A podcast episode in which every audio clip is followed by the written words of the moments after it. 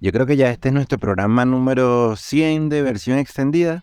100, chamo. Esta es la versión, este es el número 100 de, la versión extendida porque ya la otra versión, mira, yo creo que pasó el olvido. Ya pasó el olvido, pero realmente creíste que llegué, ibas a llegar a 100 programas en versión extendida. Chamo, yo no pensé que íbamos a pasar de los 10.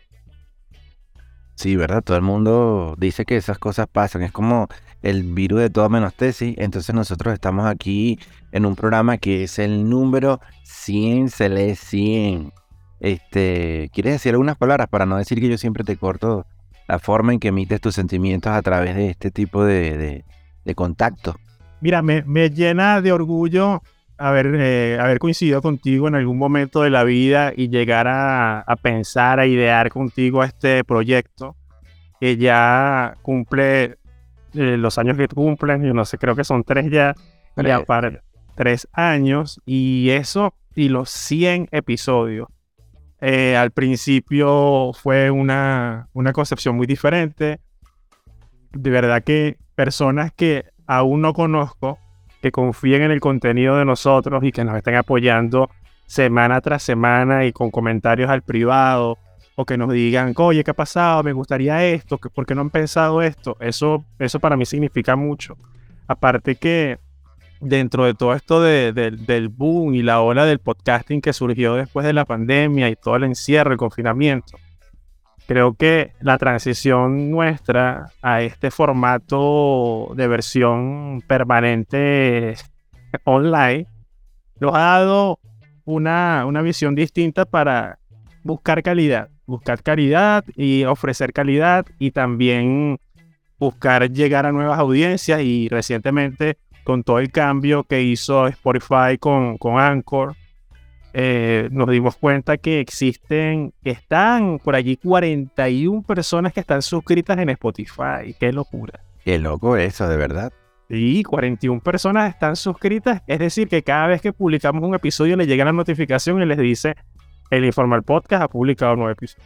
A lo mejor lo pasan por un lado, para arriba o para abajo, pero le llega la notificación. Eso, así que ladilla. Esta gente otra vez que ladilla. Claro. Tú, tú, ahora, ahora te pregunto, Jesús Manuel, después de haber estado en radio, de vivir esa experiencia en, en Maracay, compartiendo con, tantas personas que te ha tocado conocer en ese medio, y este espacio que hemos construido y hemos mantenido con todas nuestras vicisitudes, ¿cómo te sientes tú con estos 100 episodios?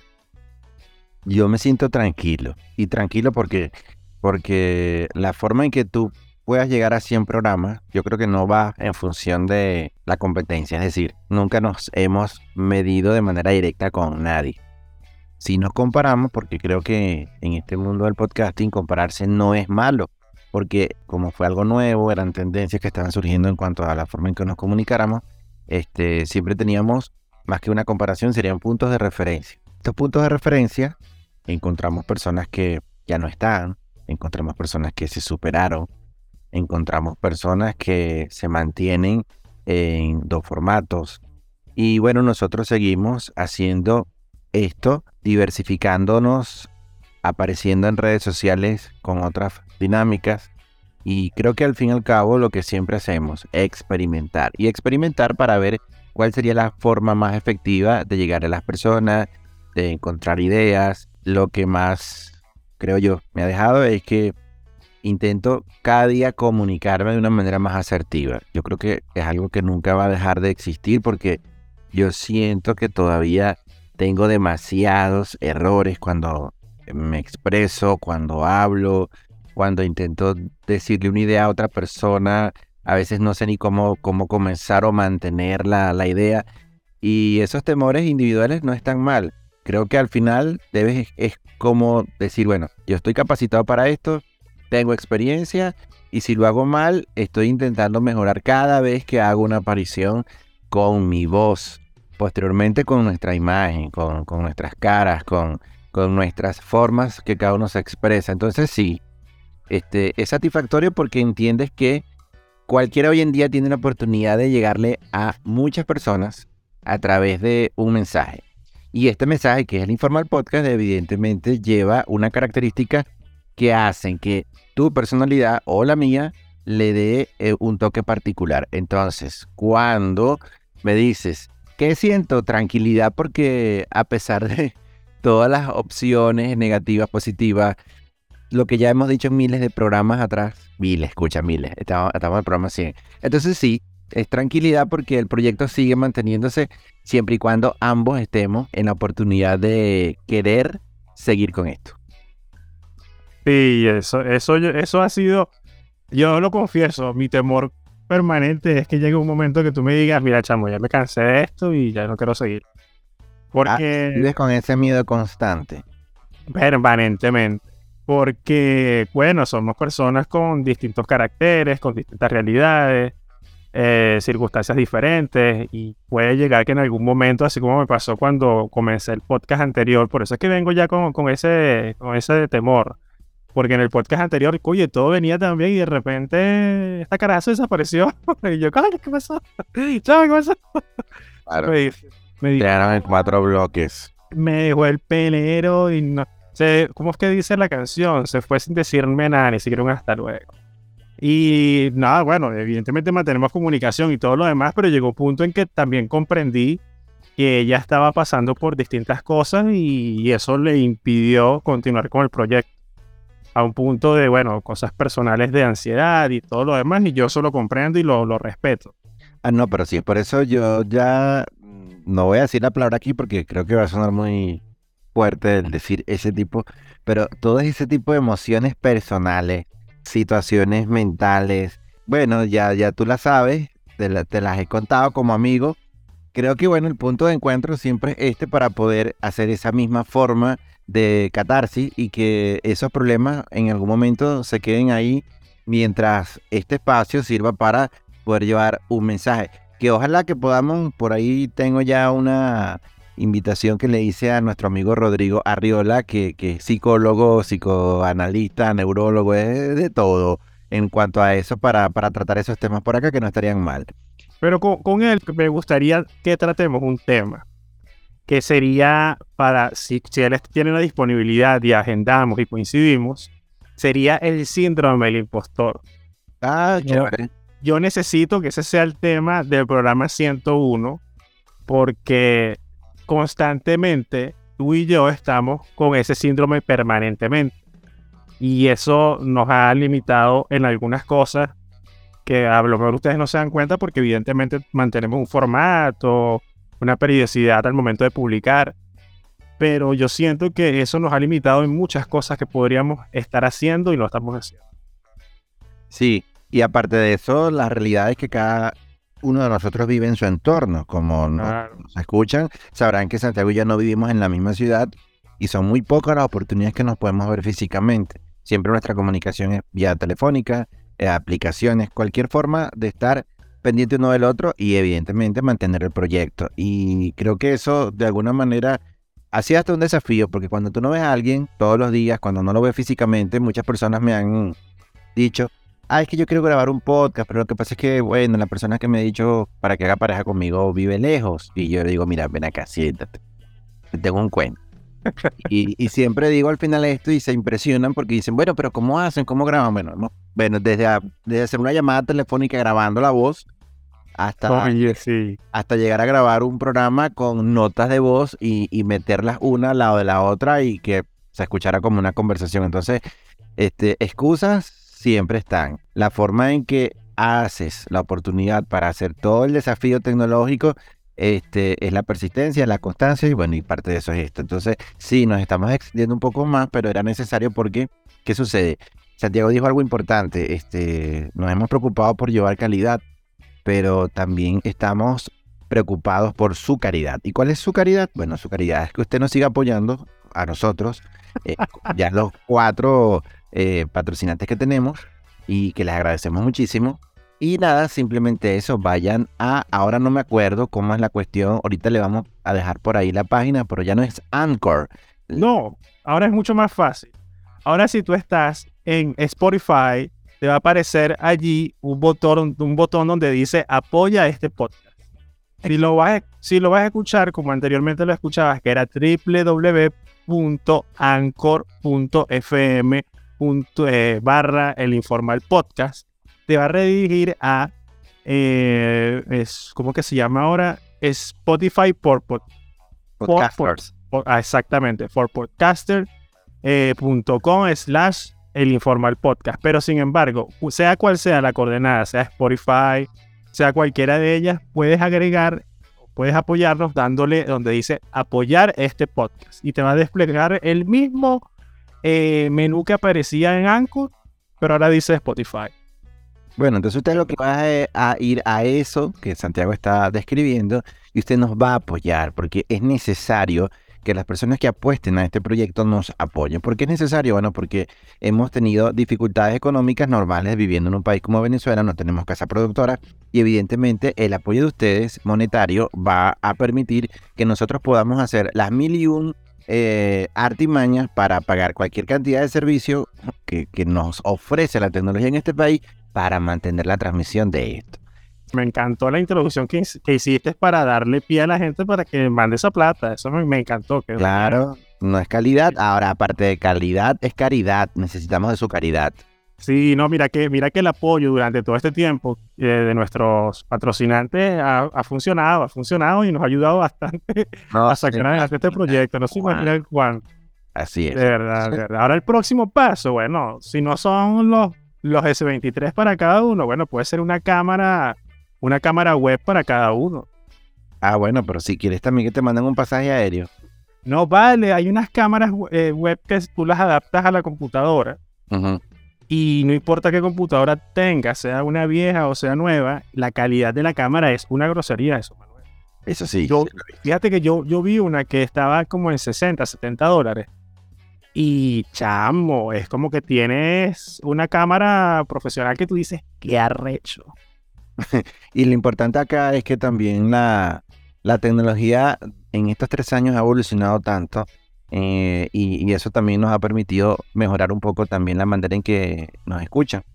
Y sí, una de las preocupaciones es esa, siempre tener un audio. Aunque hoy en día eso de basado en lo orgánico y todo aquello, sí, eso es importante. Eh, pero también es agradable que cuando usted nos escuche, oye, usted quisiera despertar o con Santiago conmigo, ¿verdad? Con este tono de voz tan agradable que tenemos y decirle, mira, ya están listas las arepas. ¿Me entiendes? Entonces, este, eso es importante, la calidad y la caridad. Así que con esta introducción de este programa número 100, le damos inicio a este episodio que de alguna manera es bastante particular. Yo creo que nunca lo habíamos tratado y se llama hibristofilia, la atracción sexual por los criminales y este episodio comienza ahora.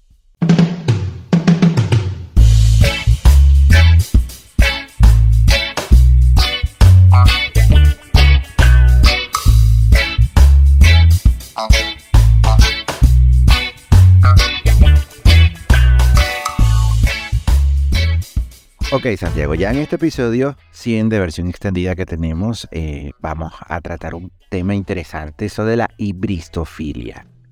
Porque hay personas que le gustan, como decimos en Venezuela y en muchas partes de la- Latinoamérica, un malandro.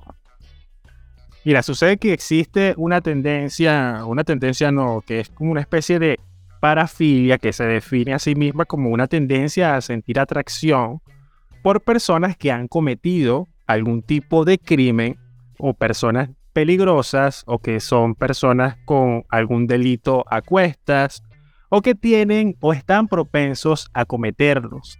Este tipo de atracción se da, no sé si ustedes se dieron cuenta, si son seguidores de nuestras redes en, en Instagram o en Telegram, colocamos allí un video de una muchacha que ya habla de que es un trastorno, tal, tal, tal, una, una, una atracción que ella siente, la hibristofilia, y ella dice que ella se excita cuando eh, percibe o recibe estímulos con un lenguaje particular de ese tipo de personas. El peligro, Jesús Manuel. Fíjate que también una psicóloga en otro video de TikTok que compartimos también por las redes, ella explicaba completamente de qué va esta, este trastorno mental. Ella, ella hacía eh, alusión a que existe placer y que esto también ayuda a llegar al orgasmo en las situaciones de peligro cuando estas personas se vinculan, cuando estas mujeres se vinculan, porque principalmente son mujeres las que se vinculan con los delincuentes o personas peligrosas. esto me, me, me, llamó mucho la atención porque sabes que dentro de la cultura pop, dentro de lo, lo, que es el mundo de la cinematografía, existen ciertas relaciones que se han dado en la pantalla que muchas personas las ven normales, pero forman parte de ese trastorno de la ibristofilia. Harley Quinn y el Joker de DC, en el caso de Batman, existe una atracción bastante fuerte entre estos dos personajes, pero donde un personaje corrompe a otro y el otro personaje pasa a tener una participación activa dentro de la vida delincuencial del guasón. Eso es un caso particular. También está otro episodio de Las Chicas Superpoderosas, un animado de los años 90, que fue transmitido por Cartoon Network, en el que una de las niñas, creo que era Bellota, se enamora de uno de los de la banda de malvivientes, malhechores, y ahí se da otro caso de ibristofilia. Y así como eso, podemos seguir Bonnie Clyde. Es decir, existen muchos antecedentes. Y en Venezuela, particularmente, siempre se ha dado una algo particular, y aquí voy a contar una anécdota de de la atracción de una persona que le dicen fresa en México o cifrina en Venezuela hacia un delincuente o un malandro. ¿Tú sabes eso, Manuel? Hace un tiempo una amiga, que ya no somos amigos, pero ya una amiga me comentó, y ella estaba saliendo con un carajo. Mira, tipo, bueno, me dijo, no, tal, tal, tal, tal, no sé qué más. Y yo le digo, ah, bueno, está bien, perfecto, si tú eres feliz, está bien. No, vale, lo que pasa es que, coño, y tú sabes que él es, él es así todo malandro, pero lo que me encanta es lo que... Yo, pero, ¿qué cosa, chica? Bueno, es que yo acepto todo lo que tiene porque... Y no hay algo como decirme. Y digo, ajá, pero, pero, más o menos qué. Bueno, porque Vamos en palabras resumidas, el tipo está dotado. O sea que, que si eres malandro, tiene este, tu miembro masculino de mayor extensión. No, la excitación para ella, si bien no estaba tan relacionada con la bristofilia, porque evidentemente ella reconocía que el tipo era, tú sabes, fa, fa, fa, fa, pero le gustaba mucho más y le daba mayor énfasis al tamaño que tenía. Esto está relacionado mucho con, lo que le decía anteriormente, que es la excitación y el llegar al orgasmo por distintas razones o atributos que estos, estos hombres le, le muestran a la mujer. Bastante extraño ese tipo de, de, asociación, ¿no? Pero fíjate que el término, el término fue definido inicialmente en 1966 por el doctor John Money y la palabra de decir hibristofilia proviene del griego que sería ubresei, que significa cometer una atrocidad contra otro, y filia, que significa tener preferencia por. Ahora bien, no está bien claro la razón por la cual es más común que esto suceda en mujeres porque no existen estudios científicos que avalen o que expliquen el por qué sea más la tendencia hacia mujeres que a hombres. Principalmente eh, algunos autores en salud mental, ellos han sugerido que desde el punto de vista biológico o evolutivo, algunas mujeres siempre han relacionado la violencia más con fuerza y con poder.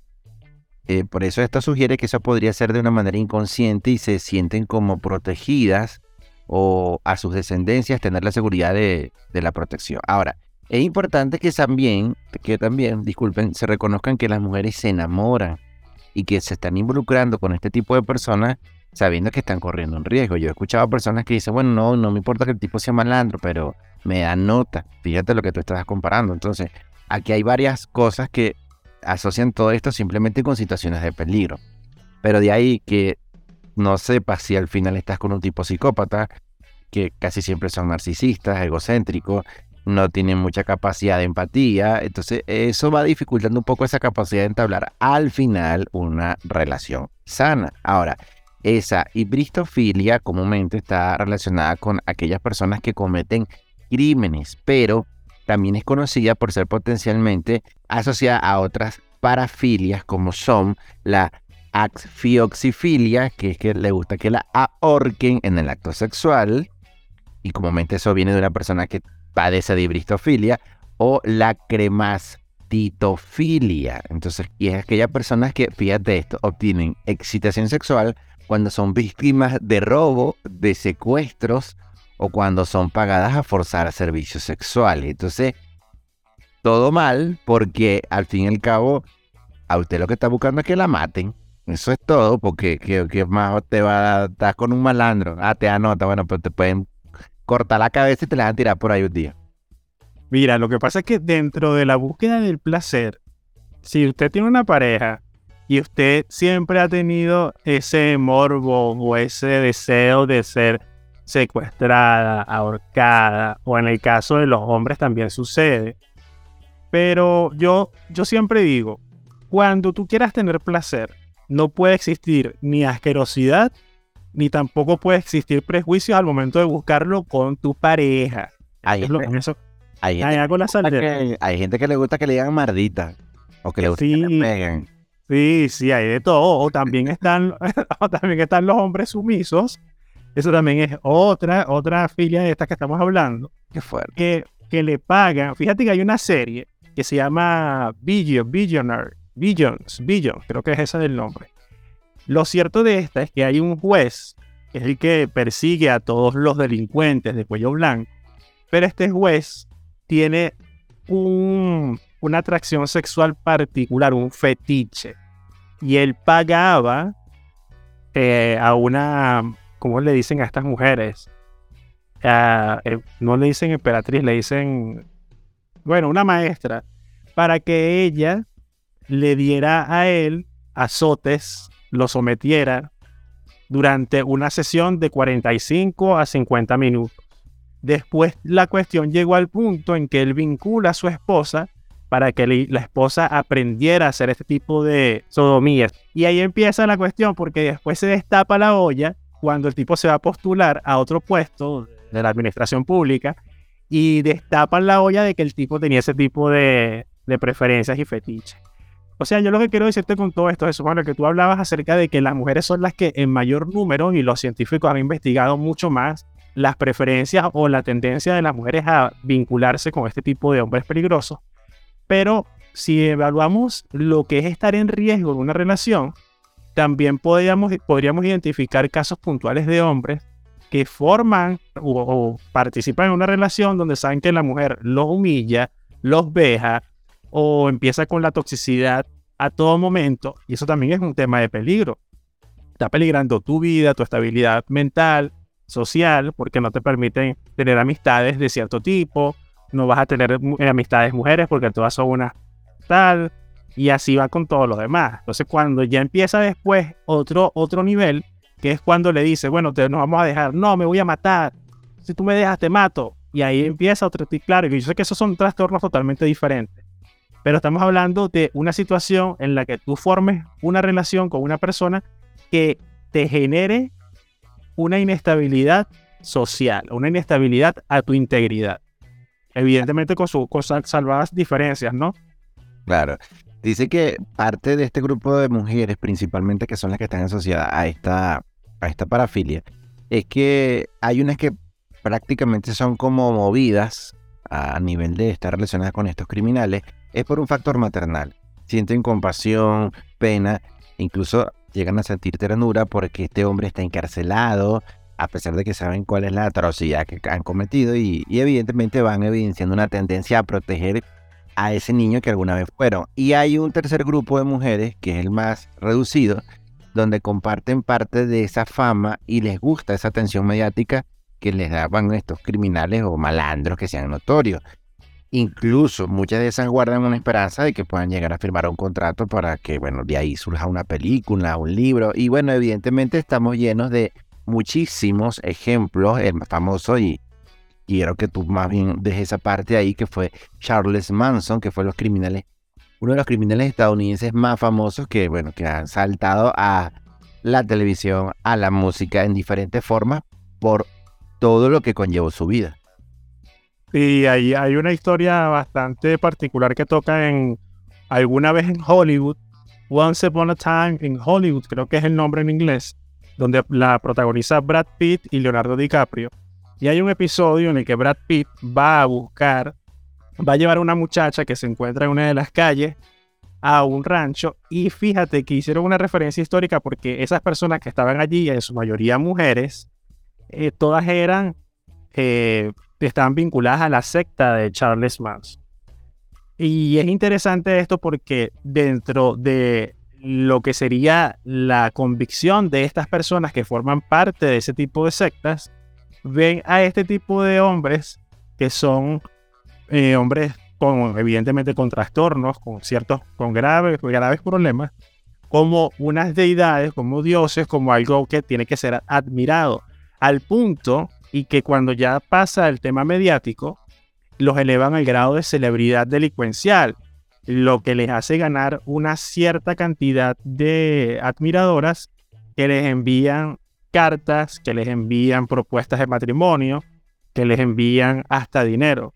Fíjate que con Jason Darmer, que este fue la última sensación de Netflix, del tema de este asesino, él contaba en una entrevista que muchas de las mujeres le enviaban dinero y con el dinero que le enviaban él podía pagar algunas cosas que se hacían dentro de la cárcel con todo lo que ya sabemos las personas que vieron y si no la han visto bueno no es que la recomiende pero la pueden encontrar en él una, una psicóloga una psicóloga forense se llama Catherine Ramsland ella fue autora de varios libros de estos temas de asesinatos seriales asesinos seriales ella entrevistó a muchas mujeres que se han casado con los criminales, que se habían casado con criminales. Y ella identificó tres motivos, tres motivaciones principales detrás de la atracción. Yo creo que la, una de las atracciones que fue la que más me llamó la atención es que ella identifica, según, según lo que fue su investigación, que, ella que, que las mujeres que estaban comprometidas, que buscaban una vida junto a los criminales, lo hacían porque creían que con el amor podrían ser capaces de llegar a cambiar a estos hombres malos. A Como la, la, que le pega, el marido que le pega a la mujer, pero él va a cambiar. Tal cual, una vaina de que él me pega pero me ama. Una cosa así. Eso, eso, también, eso también me llamó, me llamó mucho, mucho la atención. Pero, ¿qué ibas a decir tú, Jesús Fernández, que yo te interrumpí? No, era, era eso justo, porque existe, e, eso sucede porque aparentemente se combina esa idea de una atracción de verlos rodeados de tanta brutalidad y con, esa fuerza de, lo que significa ser un criminal, o ese afán de conseguir que ese tipo, ese hombre cambie, o que su malandro cambie, pero al final se quedan con un hombre que todas estas capacidades de violencia siguen incrementándose cada día más, pero que no va a dejar de ejercerla ni siquiera porque ellas se asientan que son sus redentoras. Entonces, no se ha tratado nunca, o principalmente a nivel de la psicología, a una mujer con un caso extremo de ese de hibristofilia. Se enamoran de ese asesino, pero sí hay mujeres que son mayoritariamente jóvenes, que son las que terminan ah, cayendo como incautas, digámoslo, ¿no? Por este maltrato a nivel físico, tráfico de drogas, eh, trata de blanca. Entonces, es eso, eh, es, ese amor que ellas creen que podría transformar ese hombre malo a, alguien bueno, pero al final no pasa nada de eso. ¿Qué podemos terminar diciendo de esto? Que por más común que esto, por más poco que esto parezca, que, no suceda, ese enamoramiento que incluso se ha dado hasta personas que han sido violadoras o asesinos en serie, comúnmente está respondiendo a lo que es la hibristofilia patológica o que es enfermiza, porque esas son estas mujeres que estarían poniendo su vida potencialmente en peligro. Hay un ejemplo de que esa atracción que se siente hacia esas personas que te transgreden o que transgreden muchos límites ya desde lo moralmente permitido, no llegan a ser delitos graves. Eso es lo que se denomina hibristofilia suave. No pone en riesgo tu vida, pero sí quizás tu salud emocional. Ya de por sí, si pones tu salud emocional en peligro, eso no sirve. Y ese caso típico sería el que las adolescentes a las que les atrae ese malandro, ese chico malo, es lo que comúnmente se ve más en consultas psicológicas. Entonces, sea cual sea el caso, ya sea porque usted culturalmente vive en un entorno que no le permita más que encontrarse a hombres de este tipo, o que ustedes consideren que tiene un carácter seductor, manipulador, sexual, potenciador, usted no va protagonizan en una película. Usted lo que puede amanecer con un mosquero en la boca, compañera. Entonces ese ser humano que usted cree que es completamente normal y que se despierta y que es rolo monstruo, la puede terminar matando. Sí, mira, antes de que terminemos, creo que ah, hay que hablar de este, de este caso de Charles Manson. Porque fíjate que en el año 2015, cuando ya tenía 80 años, estaba evidentemente condenado a cadena perpetua, canceló su boda con su prometida de 27 años porque se enteró que ella planeaba sacar beneficio de su relación al tener fascinación por Charles Manson, y no solamente por, por tener fascinación, sino porque después su objetivo era que una vez cumplida la condena él, o el muerto, eh, poder sacar provecho exponiendo públicamente los restos de este asesino. También, sí, es una cosa toda, toda, toda terrible. También está, para que adelantar mucho más esto, el perfil de, la, de las mujeres con hibristofilia. Ahí también podríamos hablar del caso, uno de los casos más famosos, que es también conocido como, que es una parafilia, que es el síndrome de Bonnie Clyde. que es también referencia a una pareja de criminales. Ahí está, tú hablabas de una, de una parte pasiva o, de, esta, de estas mujeres, pero con Bonnie Clyde estaba la parte activa donde la mujer también formaba parte del tema criminal. O sea, ella también era esta sujeto, esta mujer de... Malandra, pues. Malandra, pues, una malandra más, una malandra. Claro, así es. Entonces, claro, eh, son cosas que uno cree que no, que no trascienden, que no existen, y quizás sí lo vemos en nuestra realidad latinoamericana, no, no, no al nivel de fama como estos grandes casos han, existido, pero sí, sí vemos personas en, ciertos territorios que son líderes de banda y más participan mujeres que hombres, o son las mujeres las que hacen un tipo de trabajo, no. Pero al final es porque hay una relación sentimental eh, que, protege o que busca comúnmente eh, no evidenciar la criminalidad del hombre, que es el que ejerce más poder que la mujer en este caso. Lo importante es que si usted tiene o no un malandro, eso no es problema de nosotros. Si usted tiene su malandro, ténganlo, pero que ese malandro aporte al podcast. Ahora, que no sea, usted vea que sea un dinero proveniente de algo ilícito, pero en la medida de lo posible, si usted quiere que ese malandro nos apoye, bueno, si va, pues, está bien, vamos a hacerle aquí, no le vamos a hacer publicidad, pero eso hay que tratarlo con más seriedad. Lo cierto del caso es que aquí tiene arroba el informal podcast, tanto en TikTok, ya estamos por allá, como también nos tiene por Instagram, y ahí vamos a dejarle el link realmente de cómo usted nos va, nos va a apoyar a partir de este momento con este esta nueva transformación que sufrió nuestro alojador de, audio que es, Spotify. Santiago, despídete. Gracias, gracias por, por darle play a este episodio, gracias por estar pendiente de nuestro contenido, gracias por formar parte de la comunidad en Telegram, también por seguirnos en las distintas plataformas, ya como les comentó Jesús Manuel. Y lo más importante, y quiero también pedirles el favor, es que de donde nos estén escuchando, sea Spotify, sea Google Podcast, sea Apple Podcast, sea Deezer, sea Amazon Music, sea Radio Public, en cualquiera, TuneIn o iHear Radio, cualquiera de ellas, usted va a darle a suscribirse. Solamente nada más le pedimos suscribirse, más nada. Y esa plataforma en la que usted nos está escuchando le va a notificar cada vez que publiquemos un nuevo episodio y nos ayuda a nosotros a posicionarnos dentro de esa plataforma, dentro de ese algoritmo que no sabemos cómo funciona. De mi parte será hasta una próxima oportunidad, dándole las gracias nuevamente y nada, si se buscan un malandro, mira, traten de ser feliz, pero ya saben cuál va a ser el final. Lobo, chao.